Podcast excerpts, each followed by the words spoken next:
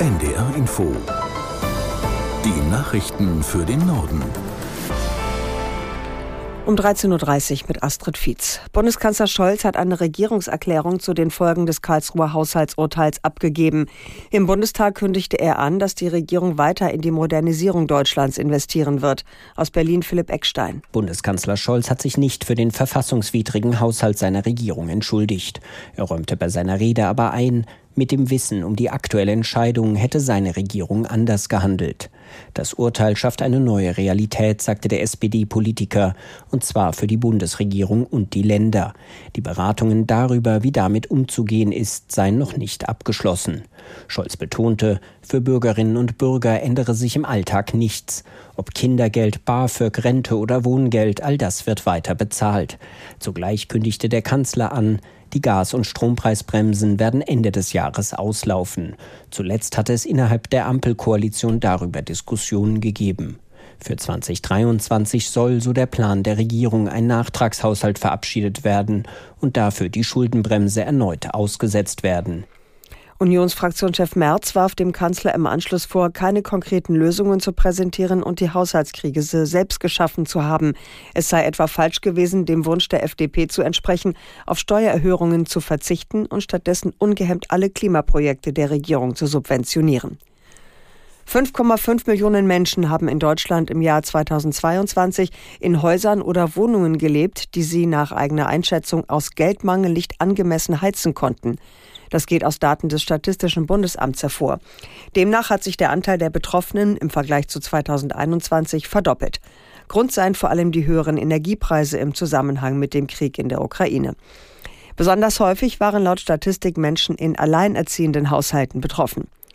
Auch europaweit ist die Zahl der Menschen gestiegen, die aus finanziellen Gründen ihre Wohnungen nicht ausreichend heizen konnten.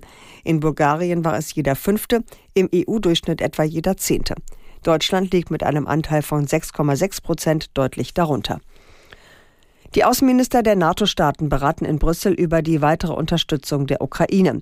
Es sei eine große Herausforderung, die Hilfen des Verteidigungsbündnisses langfristig abzusichern, sagte NATO-Generalsekretär Stoltenberg zum Auftakt des Treffens. Aus Brüssel, Katrin Schmidt. Dabei verweist er vor allem auf die 8 Milliarden Euro extra, die Deutschland gerade zugesagt hat, sowie 2 Milliarden aus den Niederlanden.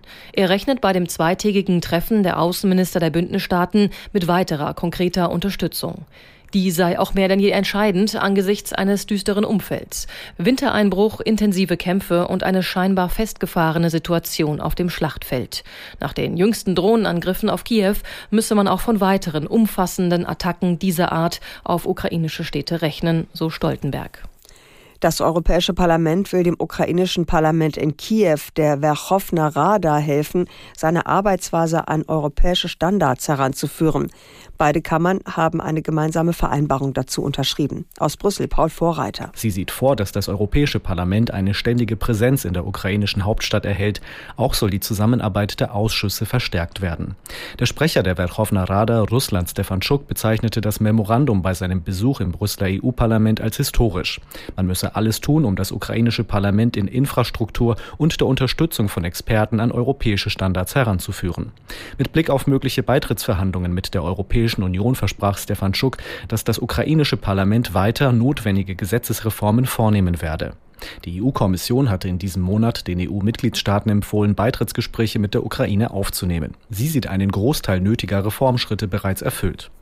Über die Aufnahme der Verhandlungen müssen die EU-Staats- und Regierungschefs bei ihrem Gipfel im kommenden Monat einstimmig entscheiden. Frankreichs Innenminister Darmanin will drei ultrarechte Gruppen auflösen. Auslöser ist ein Aufmarsch von etwa 100 Rechtsextremen, die nach eigener Aussage den Tod eines 16-Jährigen rächen wollten.